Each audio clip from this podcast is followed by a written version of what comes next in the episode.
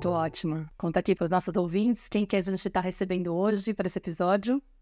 Então, Má, hoje a gente está recebendo aqui a Alessandra Prati, uma querida, que é mãe da Júlia Maria, de 11 anos, e do João Miguel, de 7. É também educadora parental, certificada pela Escola da Educação Positiva e professora da Educação Infantil. Ela trabalha com crianças de 5 a 7 anos. E hoje, nesse episódio, a gente vai falar sobre a prática da educação positiva nas escolas, né? Como a Alessandra é professora, ela vai compartilhar com a gente um pouco da experiência dela para acalmar os nossos coraçõezinhos aí de mães, né? Que muitas vezes a gente vive nesse nesse conflito, né? E como que é a educação positiva ela pode, é possível ela acontecer nas escolas, como que a gente, como mãe, pode levar isso para a escola e como apoiar os professores. E se eu sou professora, né, acredito que também muitas, muitas das nossas ouvintes são professoras, como que foi essa trajetória da Alessandra. Então eu sinto que, que vai ser um episódio que você vai poder trazer muita, muita riqueza, assim, a partir da sua experiência para gente. Então seja bem-vinda, Ale, a nossa tenda materna. É um prazer te receber aqui. Obrigada pelo convite. É um prazer para mim estar aqui com vocês. Eu cresci nesse mundo da educação positiva ouvindo a tenda materna e que fez muito sentido para mim em muitos momentos. É como a Cláudia disse, eu sou mãe da Júlia e do João Miguel, e foram eles que me levaram para a educação positiva. Mas eu vou contar um pouquinho da minha história enquanto professora. É, desde muito nova, eu já era professora de balé. Comecei a minha carreira como professora, como professora de balé, aos 15 anos. Aos 15 anos, uma criança, praticamente, né, uma adolescente, que veio de uma educação tradicional, da rigidez do balé, e eu fui reproduzindo aquilo ao longo de muitos anos. É, me formei em educação física, me formei em pedagogia e comecei a atuar dentro das escolas também. Então, eu era professora de balé e trabalhava na escola. E eu reproduzia aquilo com as crianças. E embora eu tivesse muito de do gostar das crianças, as mães gostavam muito de mim, mas eu reproduzia muito aquilo que eu vivi ao longo da minha vida na escola. Eu era muito autoritária, é, eu tinha muita rigidez, eu cobrava muita organização, considerando que isso era muito positivo para as crianças, porque foi assim, é, essa foi a minha referência. O tempo foi passando, eu trabalhei no ensino superior por 15 anos. Por um período eu me distanciei da escola, da educação básica. E em 2019 eu voltei para a educação infantil. Quase que sem saber muito bem por que, que eu estava lá, mas eu fui, eu assumi o que eu digo que é missão hoje. E aí, eh, eu novamente com as crianças, já tinha meus dois filhos em 2019, e alguma coisa começou a me trazer muito desconforto. Então, aquilo que eu reproduzia, que eu sabia de educação para os meus filhos, que eu já não que eu já estava ficando muito desconfortável com a forma como eu educava, eu não estava tranquila. Isso acontecia na escola também. Eu me lembro de algumas situações de eu sair da escola com a educação infantil e estar tá exaurida, muito cansada. Minhas energias tinham todas ido embora, mas não era algo positivo, não era algo que eu tinha feito, que tinha me contemplado era algo que tinha me desgastado. Porque eu cobrava muita rigidez, eu tinha. Meu senso de organização era demais, a minha disciplina. E que triste pensar que as crianças me atendiam.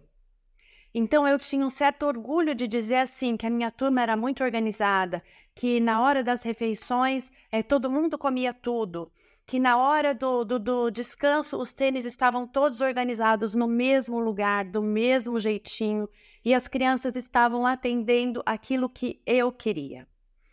Começo de 2020, fui apresentada para Flávia e para Clarissa e comecei a trilhar o meu caminho de com a criança interior. Foi o meu o primeiro momento que eu estive o contato ali com a educação positiva.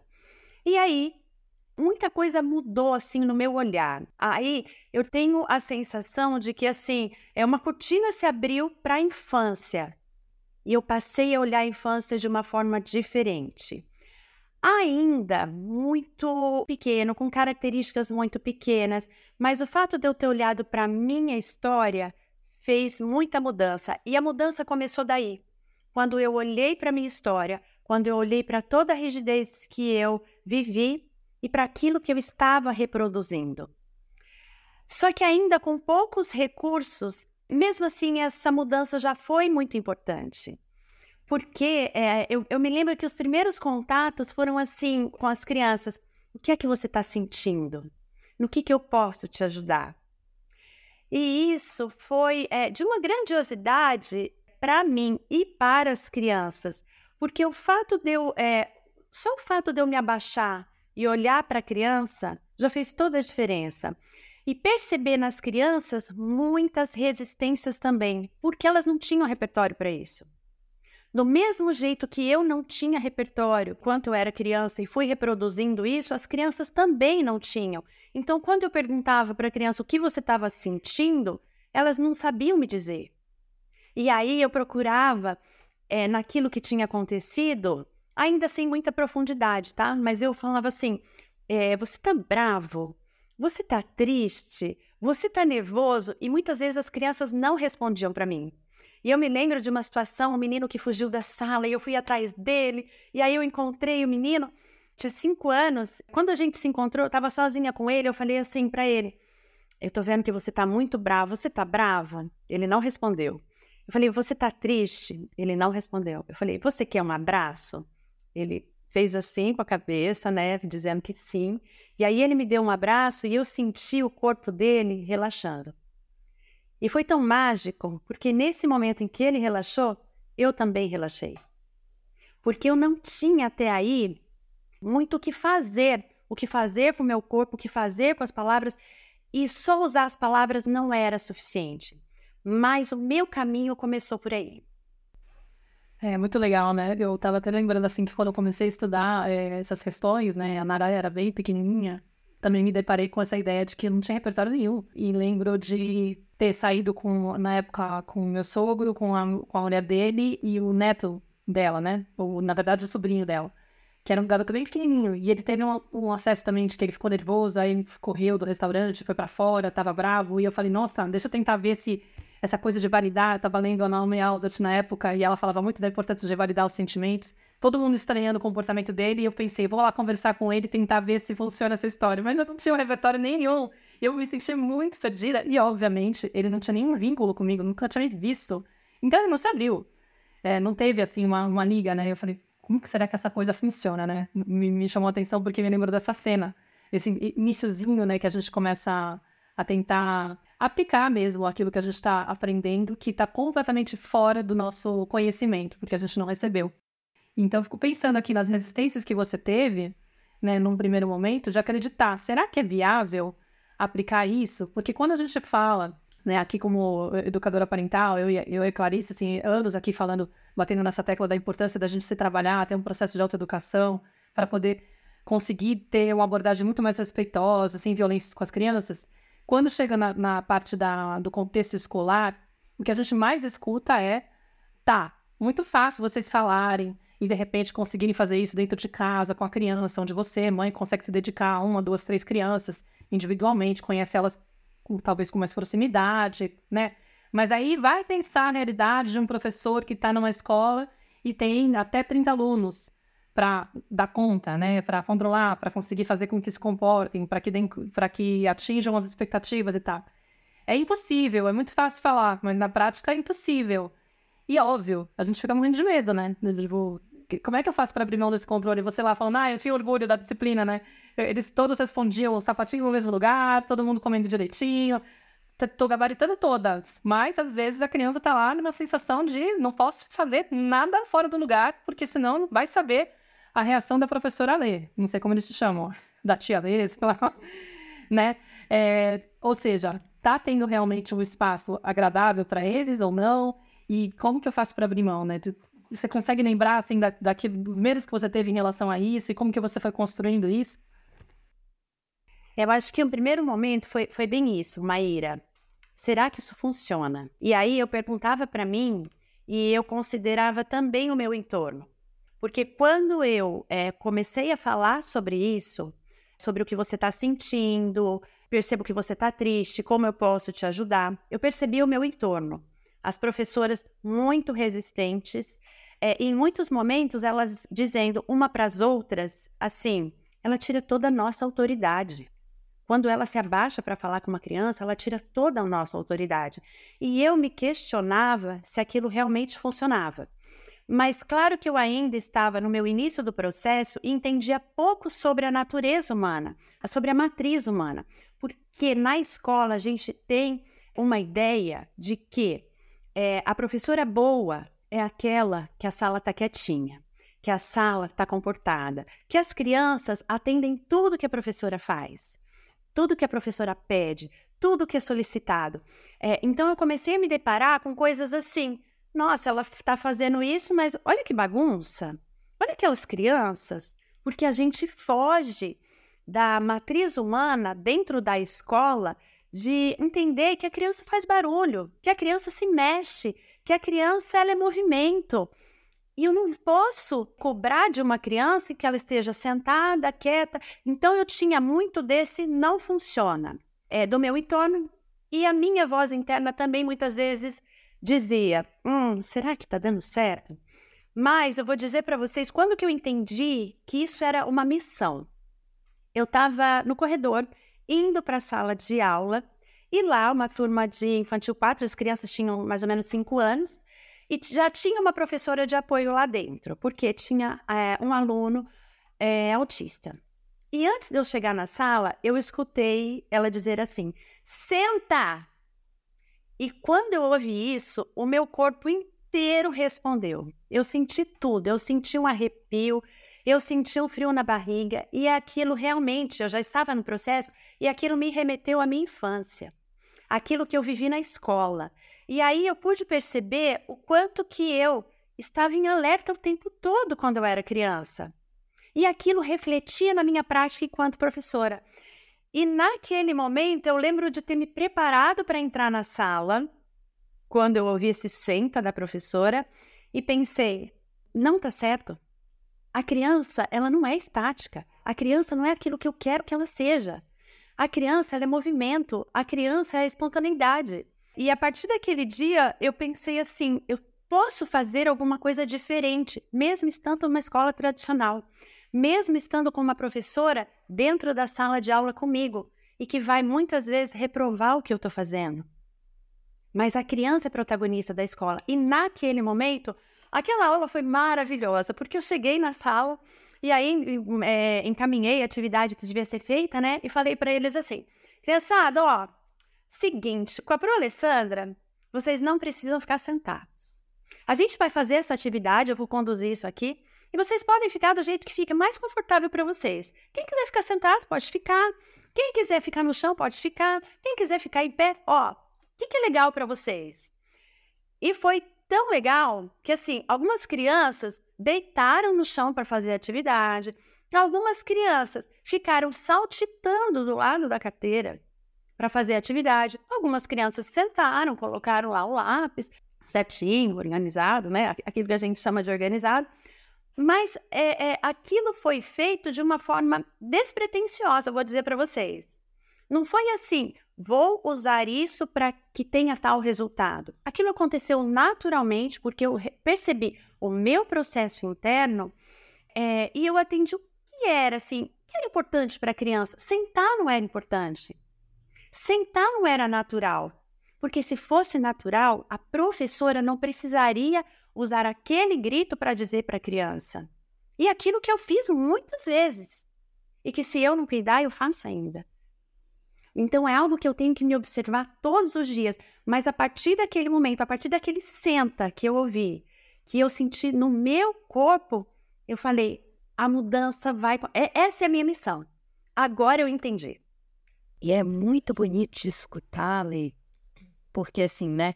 É, a gente fala muito, e talvez eu já tenha falado algumas vezes aqui na tenda, né? Mas a gente fala muito lá na Escola da Educação Positiva o quanto que os guias nessa jornada para essa mudança de paradigma são as crianças, né? Assim, ou esse desenho original do ser humano, essa matriz humana que você também referenciou aqui na sua fala, e o nosso corpo porque eles vão trazer de alguma maneira, eles vão sinalizar para gente que, à medida que a gente começa né, a ligar o nosso auto-observador, à medida que a gente tem acesso à informação e começa a estudar a educação positiva, tanto o nosso corpo quanto as crianças, eles vão sinalizar o caminho.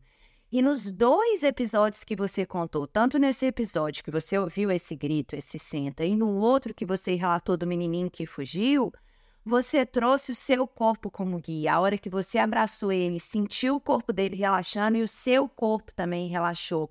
E na hora que você escutou o grito, como que o seu corpo entrou num estado de alerta.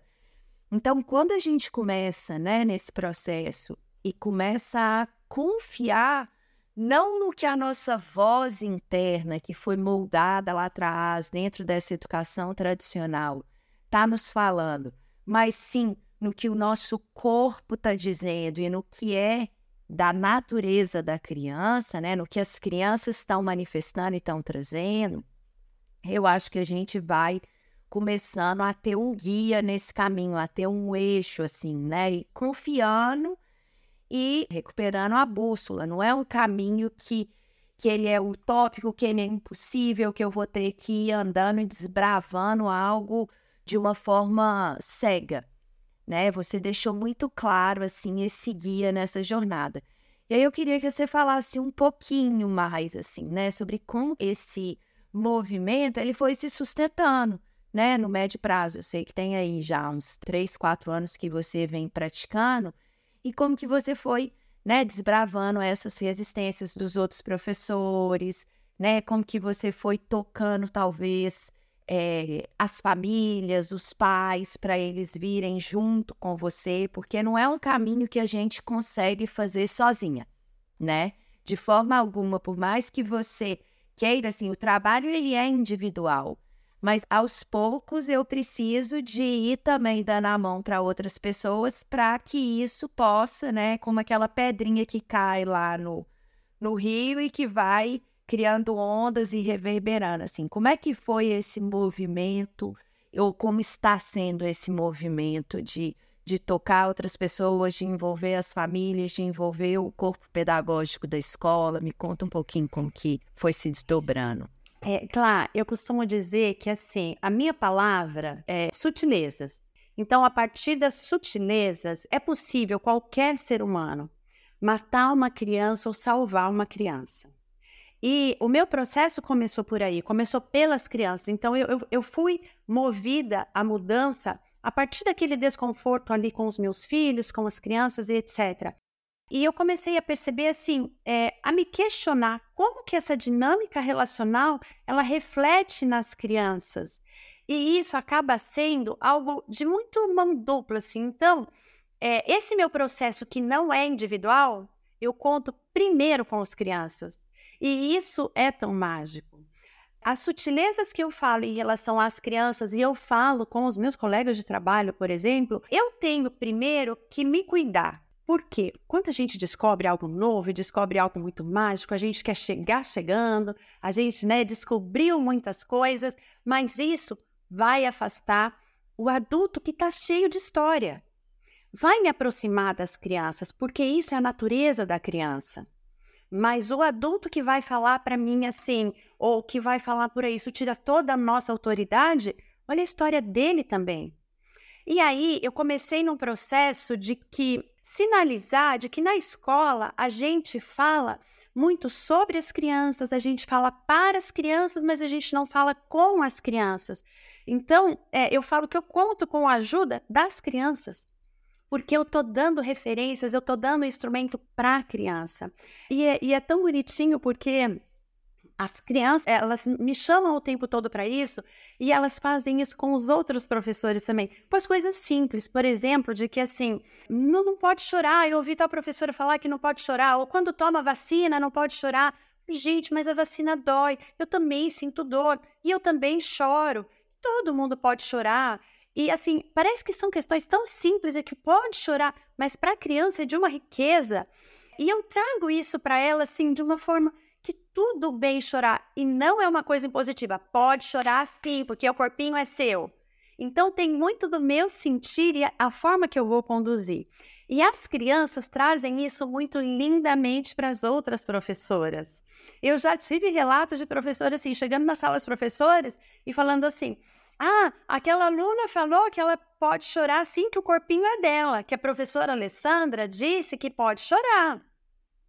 E é assim, e nessas sutilezas, as professoras também vão é, é, é, se deixando, se é, percebendo. Já tive mudanças assim maravilhosas quando eu trago, por exemplo, um conteúdo tão simples do cérebro, simples para mim hoje, tá? Do cérebro da criança e como ele funciona. E uma professora que antes dizia que eu estava tirando a autoridade dela, hoje, no primeiro momento é, do dia, ela leva as crianças no parquinho. Porque ela entende que vai funcionar melhor assim. E a fala dela, embora ela não conheça sobre a educação positiva, ela fala assim: eu prefiro é, usar 40 minutos no parquinho do que 40 minutos dando bronca lá para que as coisas aconteçam. Eu não sei verdadeiramente qual a intenção dela, mas a infância está sendo respeitada ali naquele momento a partir dessas coisas. Eu escuto relatos de mães, em 2020, eu acho que um coleguinha do meu filho, eh, eu conversando com a mãe, e aí a mãe falou assim: Alessandra, você salvou a nossa casa. E eu pensei, meu Deus, como assim? Quando você ensinou Joaquim que podia chorar sim. Porque o meu marido falava que menino não pode chorar. E eu, mesmo achando que talvez é, ele tivesse errado, eu não falava nada para o meu marido. Mas quando a minha criança chegou em casa falando, a professora falou que o, corpinho é meu e que se eu preciso chorar, tenho que chorar. Porque toda vez que a gente chora, um pouquinho da tristeza vai embora. Então são nessas pequenas coisas, nessas sutilezas, que às vezes para a gente parece tão pequeno, mas é tão grande tudo que acontece, assim, todos os nossos conflitos que me trazem muito desconforto, que me trazem muito assim. Eu fico com o coração muitas vezes devastado. Eu falo, gente, o que, que o comportamento dessa criança quer dizer? E eu penso, como professora, eu posso fazer perguntas para essa criança. E a pergunta mágica minha é simples, é assim: e aí, me conta, quem que mora na sua casa? E dessa pergunta simples, eu tenho tantas coisas. Eu tenho, assim, riquezas. E quando eu trago isso para a escola, por exemplo, o menino falou assim: Ah, na minha casa mora eu, meu pai, minha mãe. Ai, quer dizer, meu pai não, meu pai tá preso porque ele é ladrão. Gente, eu já entendi tanta coisa dessa criança. E eu posso levar para o universo escolar que o comportamento dessa criança é comunicação. E olha o que ele está mostrando e olha o que ele está precisando. E o que eu posso fazer por essa criança? Eu não vou estar tá na casa dela, mas aquele tempo em que ela está comigo, ela consegue confiar. A Leia, nossa, assim, estou até emocionada, porque eu acho que o que você trouxe foi completamente fora da minha expectativa de onde você ia começar a responder, assim e que fala justamente, né, de como que você foi tocada de uma maneira tão profunda por esse olhar, assim dá para perceber na sua fala, porque você foi justamente atuar com quem está mais disponível para receber, mais aberto para receber, mais confiante. E você está materializando um conceito também que a gente traz na escola, que é o da testemunha auxiliadora, que o quanto que né? Uma pessoa que vai passar ali, um professor, por exemplo, que passa com a criança quatro horas, cinco horas por dia, às vezes mais, às vezes um pouquinho menos, assim, e é uma figura muito importante na vida dessa criança, né? Que ela vai, pelo menos assim, tá aberta para se vincular, vai buscar, e que à medida que você, dessa forma tão bonita que você está descrevendo, sustenta o seu interesse por essa criança e não julga ela, né? E não rotula e não imprime conceitos, não deixa a sua própria dor, né, vir e julgar ou as suas crenças. Fala assim, não, ela tinha que se comportar assim, ou esse comportamento não é bom, esse comportamento é equivocado, e você olha com curiosidade para decodificar esse comportamento, o que, que ele está querendo me dizer, qual é a necessidade que está ali por trás.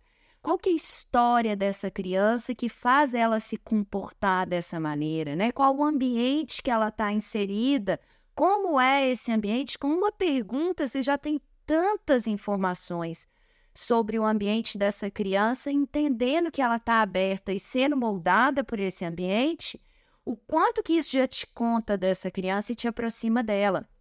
E à medida que você né, vai trazendo para a criança, sustentando a realidade que ela está experimentando, né, sendo essa testemunha auxiliadora que sustenta um interesse genuíno pela criança e que nomeia a realidade que ela está experimentando, ah, tomar vacina dói.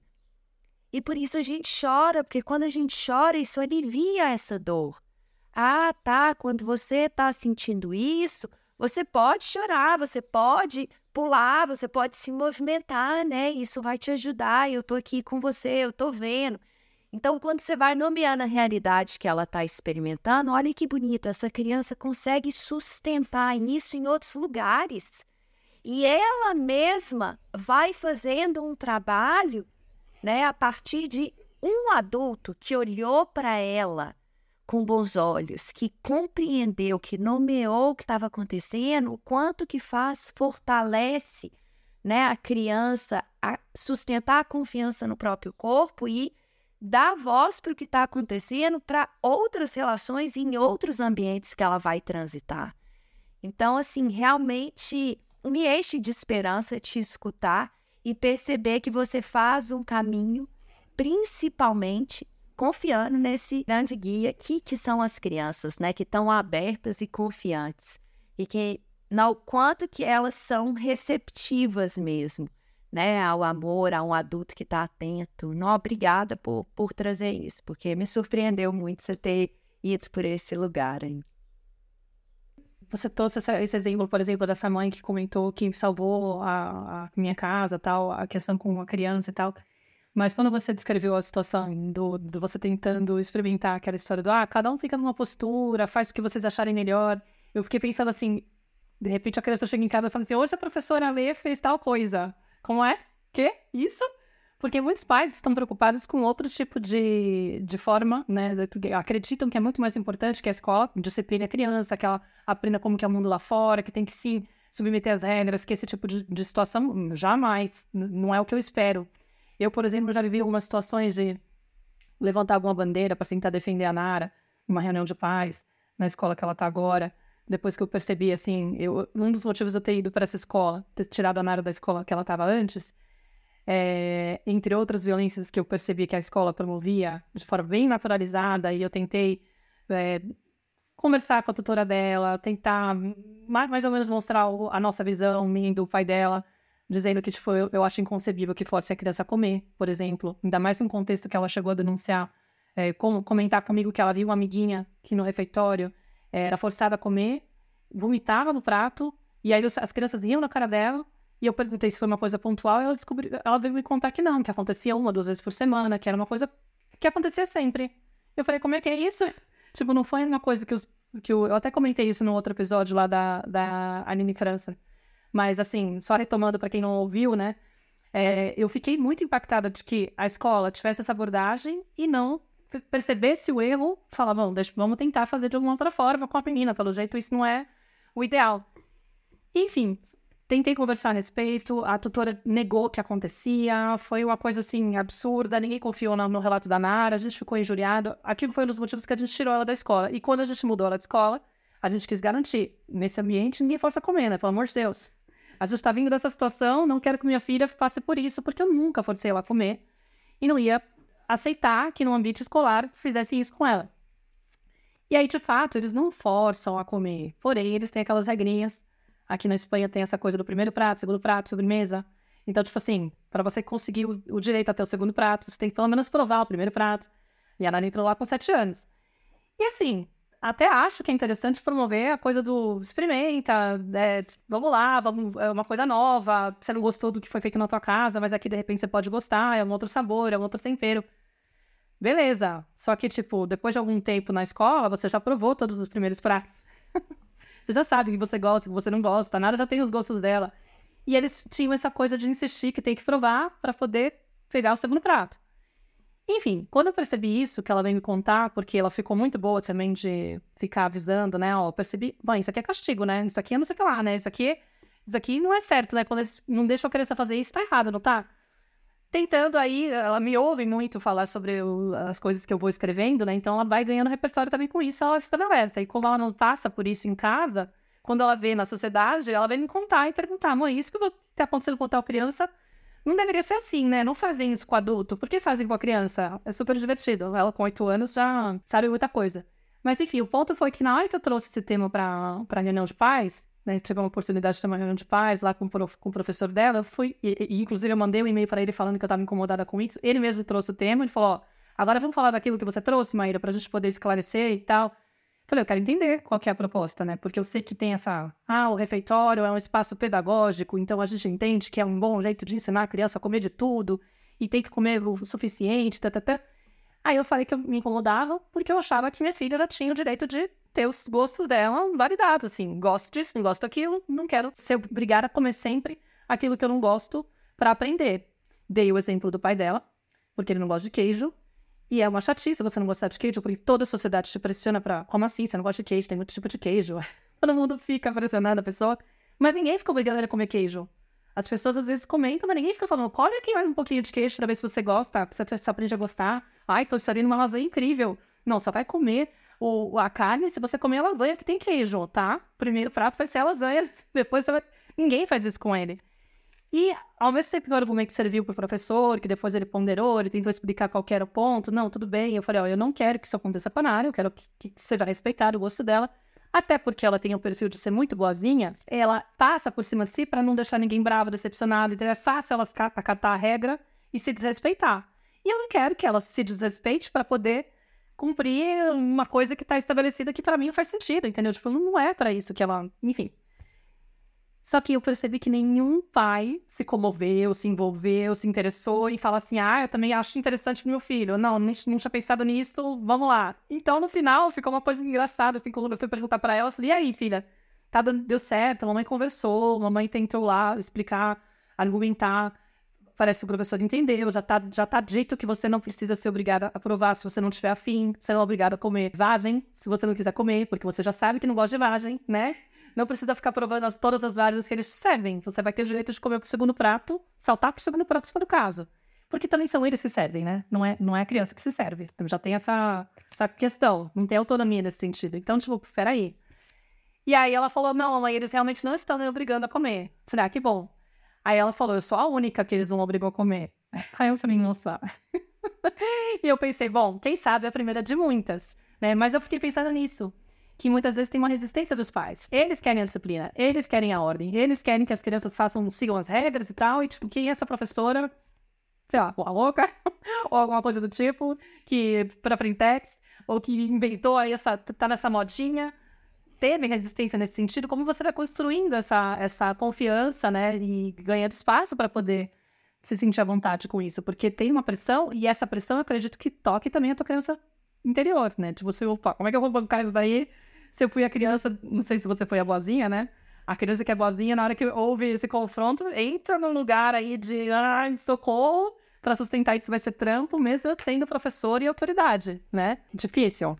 Ah, Maíra, menos difícil hoje, já foi mais difícil. Sim, eu fui a criança boazinha, criança. Eu passei por cima de mim mesma, mas a vida inteira, assim. Acho por isso que as crianças boazinhas me tocam tanto ali na escola, sabe? É algo assim que eu tenho um olhar muito especial, porque facilmente elas passam despercebidas, porque elas atendem a tudo, né? Mas em relação aos pais, aos adultos, tenho alguma resistência, Maíra. Mas olha, eu vou dizer que o cenário é mais otimista do que eu esperava que fosse. Justamente porque quando eu trago, por exemplo, situações assim, né, de que cada criança pode ficar do jeito que quiser, eu não trago numa coisa de, olha, pode fazer o que quiser agora, qualquer coisa. Ó, oh, interessante é que a gente vai fazer determinada atividade como vocês preferem fazer. E eu trago isso para os pais muitas vezes. Ah, às vezes eu não me sinto bem fazendo toda vez a mesma coisa do mesmo jeito. Você não gosta de fazer diferente? Então, é, é do mesmo jeito que eu tenho a minha pergunta quem que mora na sua casa, eu trago isso para os pais também. Ai, é difícil, né? Tem dia que a gente não tá legal, tem dia que a gente não quer fazer isso. Tem dia, eu, eu, eu adoro determinado tipo de comida, mas tem dia que eu não tô afim de, de comer. Isso acontece com você também? Então, trago também nessas coisas muito simples. Eu não sei se eu não dou muito espaço para conversa ou se comigo talvez eles não tenham muito argumento, sabe? Porque quando eu trago isso assim, é, dessa forma que eu falo que a minha ponte é a criança, e a criança ela está se sentindo bem. E uma criança que se sente bem, ela se comporta bem. Então, eu trago para esse lugar de que assim, bom, calma, vamos lá. Qual que é a minha função enquanto professora? E eu trago isso para os pais também. A minha função enquanto professora é garantir um ambiente seguro em todos os sentidos físico, mental, social, emocional. É fazer, é ajudar a criança a aprender, porque não sou eu que ensino, é ela que aprende. Eu ajudo ela a passar por esse processo de aprendizado. E o terceiro ponto é fazer com que a criança se sinta bem, que é minha responsabilidade também. Quando eu trago isso para os pais, não tem muito argumento. Às vezes eu até escuto assim, a, da mãe, né? Assim, ah, mas o pai é muito autoritário. Aí a criança se sente bem. E quando ela está fazendo tal coisa, ela está reclamando, ela está fazendo porque tem que fazer, ou ela gosta de fazer tal coisa? Eu não sei se eu sou muito privilegiada no sentido de as pessoas não terem muito argumento assim comigo, sabe? Não quererem discutir comigo quando eu trago a criança no cenário quando eu coloco a criança como protagonista e eu, como adulta, responsável por ela. Eu, como adulta, a figura de apego dessa criança. É importante a gente trazer, quando a gente fala sobre apego seguro, né? Bowlby traz a figura do professor, traz o professor como figura de apego seguro, porque muitas vezes, antes de ter um amigo, a criança já tem o professor. E eu sou esse papel. E que mãe, que pai, que mesmo com muitas resistências, bom, tá atendendo meu filho. Eu, eu, não vou dizer assim que todo mundo fala, nossa, que bonitinho, ainda bem que ela tá fazendo isso é, é, pelo meu filho, pela minha filha. Mas eu confesso que assim, que o, o cenário é mais animador, porque eu trago a criança ali como protagonista. Não, eu acho maravilhoso isso que você trouxe, mas aí eu fico pensando assim, quem tá escutando, né? De repente um educador tá escutando e fala assim, ah, mas aí é, então é porque essa Alessandra aí, ela tem sorte, ou então não, é porque ela tem esse perfil, ela tem essa facilidade, porque ela consegue, sei lá, sensibilizar esses pais. Mas eu não sei se eu teria capacidade de chegar nesse nível, entendeu? Porque tem realmente um medo muito grande, né? Eu sei que tem uma resistência do tipo, às vezes a gente não se sentir capaz de atingir isso, e também aquele medo gigante de, quer dizer que requer um processo de autoeducação? Quer dizer que requer eu olhar para minha criança, para minha infância, para entender as violências que eu sofri, para entender o quanto eu fui obrigada a ficar sentada, calada, ser obediente e validar isso e reconhecer que isso doeu, apesar de que hoje eu já consigo viver, digamos, um personagem ou estar tá aí na sociedade. É tipo meio que adaptada ao cenário e por que que eu vou querer mexer nesse vespeiro, entendeu? Tipo, se de repente eu não dou conta e não sou essa pessoa, eu não sou a Alessandra. Não, que isso? Ou seja, será que é palpável para quem tá escutando? Dá para dizer assim, não, pera, existe um processo, é viável, dá para fazer. Mesmo você sendo uma pessoa comum, é, que, que não tem nenhum repertório ainda, entendeu? Não, não, não é algo Sim, você falou que tem uma luz, perfeito, mas não sei. Fiquei pensando que talvez ainda assim quem escute quem esteja escutando possa estar tá com um medinho, assim, sei lá, seu banco essa. Eu acho que, Maíra, primeiro é entender que não tem fórmula mágica, não tem ferramentas, não tem um que, que eu faço agora, o que, que eu posso fazer em tal situação se isso acontecer. É, tem o nosso, tá conectado, eu acho que com a gente mesmo, porque quando eu saio da minha casa para ir para a escola, eu penso, o que, que eu posso fazer hoje? É, e muitas vezes eu tenho que considerar assim: o que, que eu posso fazer hoje para não prejudicar a vida de ninguém? Porque isso acontece comigo também. Eu não sou o alecrim dourado que coloco a criança ali no, no, no, no, no centro como protagonista e vamos fazer as coisas funcionar. E mais importante, eu não espero nada da criança. Isso eu trago muito fortemente é essa consciência de que o que, que eu posso esperar da criança? Eu não, eu não posso esperar nada, porque adulta sou eu. Então, quando eu é, é, é, faço, tenho determinadas ações e, e vejo ali os meus colegas falando: é, mas esse negócio de educação positiva não funciona. Olha aquela criança, olha, olha aquela turma como é que tá. Eu não posso esperar nada da criança, porque o movimento é meu. É, e educação positiva é sempre sobre nós adultos. E ter essa consciência de que não tem nada para funcionar. Tem sobre se relacionar. Não tem nada para é, ficar em ordem. Tem a natureza humana. Não, não, não, não, não tem nada para é, transformar isso naquilo. Tem entender as dinâmicas e, e, tudo que acontece na sociedade acontece na escola. E como que a gente vai lidar com isso? Me traz para um lugar de muita responsabilidade, é, de olhar para a minha história, de olhar para a natureza humana é, é, e de entender como estão as relações e também considerar aquilo que eu não sou capaz. E aquilo que eu não sou capaz, porque eu digo para você, o meu entorno ainda me incomoda. Os olhares ainda me incomodam. Mas tá, o que, que eu faço com isso? Vou dizer para vocês o que eu faço com isso. Quando uma criança está no desafio de comportamento e eu sei que eu tenho que acolhê-la e eu me abaixo para falar com ela, eu literalmente não olho para o entorno. Eu literalmente, eu, eu, digo que assim, que a criança, me, é, do mesmo jeito que eu protejo a criança, a criança me protege. Parece que muitas vezes a gente está numa cabaninha, porque a minha função é atender a criança. A minha função, é, enquanto adulta, é isso.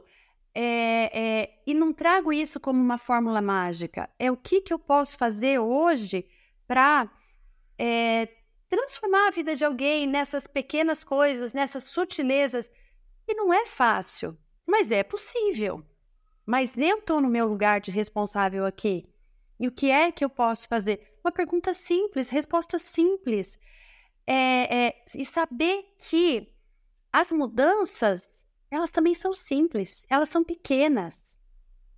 Eu tenho que entender que, assim, não tem um objetivo, não tem um lugar para chegar, não tem é, um, ah, o que essa professora está fazendo. Olha, a sala dela terminou maravilhosa em dezembro, estavam todo mundo alinhado. Não, talvez eles estivessem conectados, mas entender essa natureza, saber que eu não tenho um ponto de chegada, eu acho que esse é o mais importante. E é interessante, né, Ale, porque o quanto que isso fala dessa condição de, de presença plena, de atenção, né, que eu consigo estar tá ali acompanhando as crianças no que elas vão trazendo né, momento a momento. É muito bonito na sua fala isso, assim, né, o quanto que muitas vezes a gente está focado, né, nessa meta, numa corrida, a gente pensa que a própria vida em si, né, ela é uma, um lugar que eu tenho que chegar. Outro dia eu vi um, um desenho, né, um, um, Reels que eles fizeram com uma, uma conversa do Charlie Brown com outro personagem lá, daqueles desenhos do Snoopy. E aí um estava muito frustrado porque tinha que estudar muito. Aí ele falava assim: ah, mas não, não se preocupa, porque só você estudar muito, porque você precisa estudar muito para você passar de ano. E quando você passar de ano, você vai seguir estudando muito no outro ano para você, nos próximos anos, para você se formar na escola. E quando você se formar na escola, você tem que estudar muito para você passar na faculdade. Quando você passar na faculdade, você vai estudar muito para você se formar. Quando você se formar, você vai estudar muito para você fazer um pós-doutorado. E foi falando, né? E, e como diz um, uma, uma, amiga minha, né, que ela postou isso, ela comentava, falou assim: "Nossa, você foi só assistir um desenho e me abriu uma questão existencial, assim, porque a gente realmente, né, não questiona os caminhos que a educação tradicional né? E que todo o patriarcado e o autoritarismo, enfim, todo esse contexto, essa organização social que a gente vive, aonde que ela está nos levando? Quais são os fins? Os, é, e à medida que a gente começa a entrar na educação positiva e questionar tudo isso, isso vai estar tá guiando o meu comportamento. Peraí, mas para que que eu quero que todo mundo chegue no mesmo lugar e saiba do mesmo jeito, se cada um aqui é de um jeito. Né? Se eu tenho, como é que eu vou ensinar, né, imaginando na natureza e na diversidade da natureza? Se eu olho, tem uma, uma imagem também que sempre fica na minha mente quando a gente fala de educação tradicional, né? Eu coloco lá um elefante, um passarinho, uma cobra, um gafanhoto, diversos tipos de, de animais, né? Ou de seres com potenciais, com recursos, com habilidades completamente distintas, mas eu quero que todos façam a mesma coisa. Todos vão voar. Mas peraí, um elefante ele não vai voar, né? Uma gazela, ela não vai voar, mas ela tem uma habilidade de correr, o elefante de, de carregar um peso, enfim, cada um tem uma habilidade ali. E se eu quero que todos façam a mesma coisa, eu estou invisibilizando muitas coisas. Então, quando a gente começa a mergulhar profundamente na educação positiva, e principalmente, né, eu vou mergulhando dentro de mim e recuperando também grande parte do que foi invisibilizado, me compadecendo da dor de ter sido é, forçada a me tornar algo totalmente distante de, de quem eu sou, né? Ter me afastado tanto da minha natureza, à medida que eu vou empreendendo esse processo de autoeducação e à medida que eu vou mergulhando, é, é um olhar totalmente novo, e é isso que você falou, não tem aonde chegar. Eu tô aqui aberta para me relacionar, para trocar com eles, né? Para aprender. E é exatamente isso que você falou, né? Eu protejo essa criança, eu também me sinto protegida pela conexão que é estabelecida ali naquele momento. Então é muito bonito perceber, Ale, te escutar e ver o quanto que existe uma prática muito consciente da educação positiva e o quanto é possível fazer isso, né? Mais uma vez, o que me vem escutando é a sensação de esperança.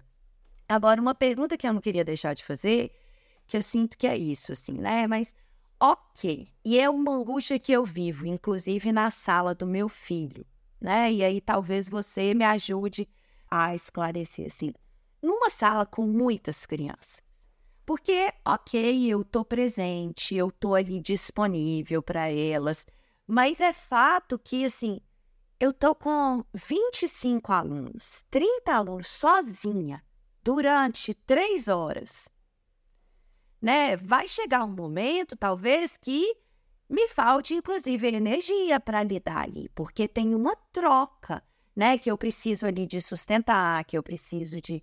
E, e tem horas que às vezes eu estou aqui dando esse acolhimento para uma criança e tem outras 15 fazendo outras coisas. Na prática, como que você lida com esse, né, assim, existe parceria, existe, né, assim, é necessário ter um auxiliar e essa troca, essa dupla entre os adultos. Como é que você lida com isso na prática? Me fala. Sabe a fala, a gente tem que escolher as batalhas que a gente enfrenta? é, eu falo que isso acontece na escola também. É, e eu recebo muitas questões assim. Ah, isso que você fala é bonito, você fala de uma criança, que você conversou com uma criança, mas eu tenho 25 alunos, não, não tem condições. É, não tem condições de eu atender 25 alunos. Mas é, eu, eu, eu vou tendo que fazer escolhas assim como é a vida. Nós temos conflitos diários na nossa casa. É, se eu for falar sobre a limpeza, se eu for falar, eu vou dando as prioridades daquele momento, eu vou dando as. A, a, atendendo ao que precisa. E é muito bonito, Clarissa, quando a gente já tem essa prática regular, assim, de eu olhar para os alunos, de eu entender os alunos, é, e isso vai tomando conta da sala também. Eu não estou falando que ai, vai ser tudo bonitinho, todo mundo vai se ajudar, estamos todos colaborativos. Mas também eu entender que isso não vai acontecer e naquele momento quem é que precisa mais? Eu escuto muito assim, final do ano passado, né? Eu lembro uns alunos chegando assim e uma professora falou assim: Olha lá seu aluno preferido chegando. E eu pensei: meu, quem que é meu aluno preferido? Eu não estou entendendo. E é engraçado que eu ouvia isso de vários professores que se referiam a vários alunos diferentes. E eu pensava, gente, como assim? E aí eu entendi que o, o, o meu, é, é, o meu aluno preferido é aquele que está precisando mais naquele momento. É aquele que demonstra mais naquele momento. Porque é, o que a criança traz para a escola, eu tenho que entender que o que a criança traz é de verdade. Então, um, um menino que é aquele mais bagunceiro e etc., eu consigo. Aí eu, eu tenho que olhar para mim. Eu consigo lidar melhor com aquela situação naquele momento? Porque do outro lado tem uma menina que está comendo a unha e ela caiu e ela se machucou e ela está com dor de barriga. E aí eu paro e falo para ela: E aí, me conta, quem que mora na sua casa? E ela fala: Dois cachorros, um passarinho, um gato, minha mãe, meu pai e eu. Eu falei: Nossa, na sua casa tem mais bichinhos que pessoas. Ela falou assim: É, por enquanto, né, Pro? Minha mãe tá grávida de gêmeos, vai ter mais pessoas do que bichinhos. Eu entendi tudo que estava acontecendo com aquela menina, que estava comendo unha, que estava caindo, que estava com a barriga doendo e etc. Então, naquele momento, eu vou cuidar disso. São as escolhas que eu vou ter que fazendo e trazendo para o universo, mas também num lugar muito maduro, para não expor a criança, tá? Porque isso acontece. Ah, gente, mas vocês têm que entender que ela também, né, vai ter irmãos gêmeos, está preocupada com a mãe, etc. É um lugar de muita maturidade eu muitas vezes eu tenho que dar dois passos para trás. E é muito interessante que a hora que eu te perguntei, estava te escutando falar, de novo, assim, né? Quando a gente conhece o desenho original do ser humano e a gente entende que a natureza humana ela é cooperativa, colaborativa, é quase que na hora que eu te ouvi falar assim, eu tô aqui com uma criança, é quase que a grande maioria das outras, ela, elas vão estar tá cooperando né? Assim, porque é isso, a hora que eu entendo e eu não duvido da natureza, eu falei, nossa, eu fiz a pergunta, mas a hora que eu comecei a te escutar, eu falei assim, nossa, olha aqui a minha mente duvidando da natureza humana, né? Assim, porque é isso. Quando eu entendo isso, eu tenho certeza que a hora que você está ali com aquela criança, a grande maioria das outras vão estar cooperando. E você atenta, logo trouxe assim, e vai ter aquela que é a boazinha que está ali co aparentemente cooperando, mas que eu tô vendo que ela tá trazendo também sintomas e sinais ali com o comportamento dela. E se eu tô atenta também a esses boazinhos, esses bonzinhos e que estão sempre cooperando, eu vou saber quem realmente está cooperando porque está regulado, porque está bem, porque está num estado de equilíbrio, ou quem está reprimindo algo em função desse todo. E logo você trouxe o exemplo da menininha roendo unha. Então é, é uma dança, né? É uma dança e que vai passar pelo meu preparo, pelo meu estado de presença, pela minha disponibilidade, pelo meu conhecimento, intimidade e clareza com a minha natureza. Né? Muito lindo, Ale, que bacana te escutar aqui. Muito bom, gente. É, e fiquei pensando também, né? Porque é um pouco isso. Às vezes o comportamento desafiador de uma criança, quando a gente envolve o todo, às vezes também pode ser uma grande lição para todos nós, né? Quando tem conflito, por exemplo, alguma criança sendo agressiva, e aí a gente chama atenção como que a gente faz para lidar com situações assim, né? Não é só, às vezes, um a um. Então, claro que isso requer uma atenção do e uma pausa para o resto, né? Não é só de, ah, como é que eu vou dar atenção para essa individualmente e deixar o resto aí causar enquanto eu estou dando atenção para isso, para essa pessoa. Às vezes também pode até ter uma ponte, né? Vamos, vamos pensar juntos como a gente lidaria com uma situação dessas e tal, dependendo do que for, né? Se não for uma questão assim. Ali, acho que muitas coisas lindas já foram colocadas aqui. É, a gente explorou bastante a sua experiência como educadora dentro da sala de aula, mas você também tem esse lado seu que é de educadora parental, né? Que você está atendendo famílias, atendendo educadores é, imagino que individualmente, algum, até depois você pode até explicar onde que as pessoas podem te encontrar e tal. Mas eu fiquei pensando aqui é, em abordar um pouquinho, nesse seu papel de educadora parental, você deve receber uma demanda muito grande de mães e pais e famílias que percebem que estão acontecendo questões dentro da escola que não são interessantes, que, que tem violências invisíveis, que às vezes a abordagem da escola é mais tradicional, que isso está incomodando o filho, que preocupa elas, que elas não sabem exatamente como abordar isso dentro da escola, como levar isso, trazer isso para o educador ou para o corpo docente, para a direção. Enfim, que de repente você trouxesse um pouco dessa, dessa orientação. O que, que a gente faz quando a gente descobre que na escola não está legal para os nossos filhos, que tem certas violências que estão sendo naturalizadas, coisas que estão acontecendo, até que ponto, né, enfim, como que a gente pode se aproximar dessas escolas de, de alguma forma para sensibilizar elas a começarem a aplicar a educação positiva de uma forma que realmente consiga sensibilizar, né? E tocar o coração delas. E aí, de repente, depois, se você quiser, você pode dizer onde que as pessoas podem te encontrar para a gente ir finalizando, porque se a gente quiser, a gente fica aqui para sempre, porque é maravilhoso, está sendo lindo, mas a gente tem que finalizar o episódio.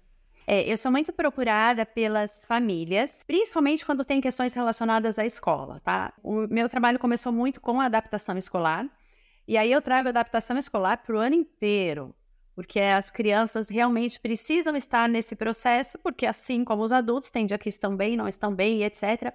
É, então, sou muito procurada pelas mães em relação a isso. E o meu papel é sempre de promover uma mudança nas famílias em relação à construção dessa ponte e também fazer esse papel na escola. Escola, nós somos responsáveis por essa criança que eu estou trazendo aqui.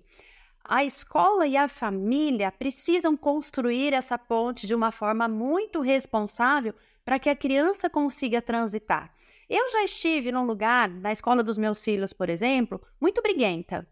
Muito assim, como assim deixou de castigo? Isso não pode acontecer. Isso fere o estatuto da criança ou adolescente. Mas numa escola tradicional ou não, tá? Numa, numa escola talvez montessoriana, numa escola Paulo Freire, democrática, isso acontece também, tá? Talvez de uma forma um pouco mais é, sutil, mas acontece. É, e eu trago sempre para os pais, assim, a questão é, de construir essa ponte e trazer isso para a escola também porque eu escuto muitos pais dizendo assim: ah, eu acho que está errado, mas eu não sei como chegar na escola porque eu não sou pedagoga, porque a escola falou para mim que é assim. E eu incentivo os pais a procurarem todas as informações de uma forma muito amigável, tá? Então, é, o que é o projeto político-pedagógico da escola? Lá tem todas as informações que norteiam as ações da escola.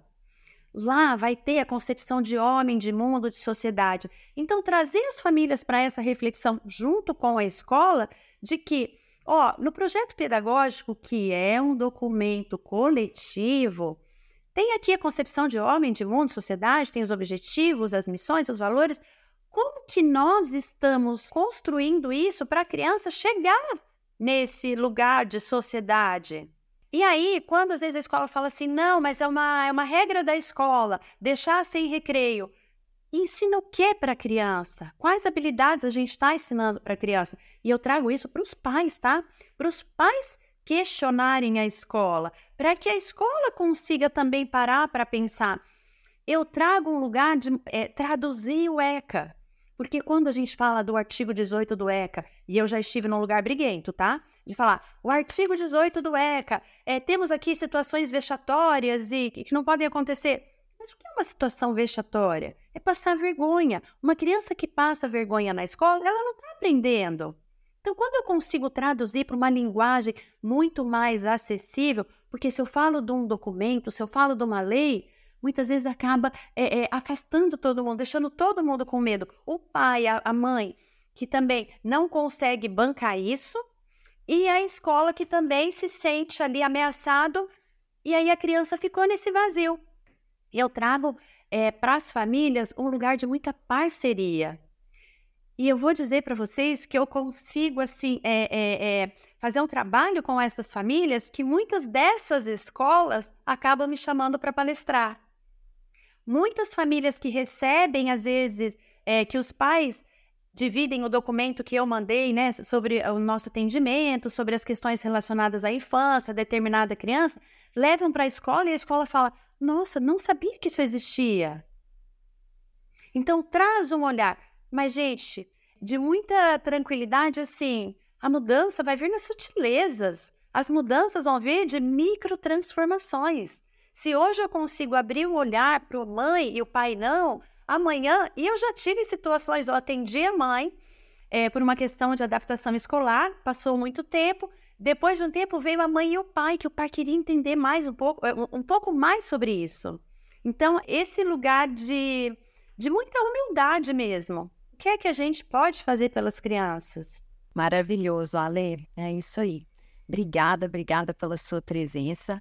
Conta aí pra gente, então, como que as pessoas podem te encontrar, que tipo de trabalho que você oferece, né? Então, a é, a consultoria como educadora parental. Explica um pouquinho melhor sobre o seu trabalho e passa aí os seus contatos. Por favor, a gente vai deixar ele também aqui na descrição do podcast.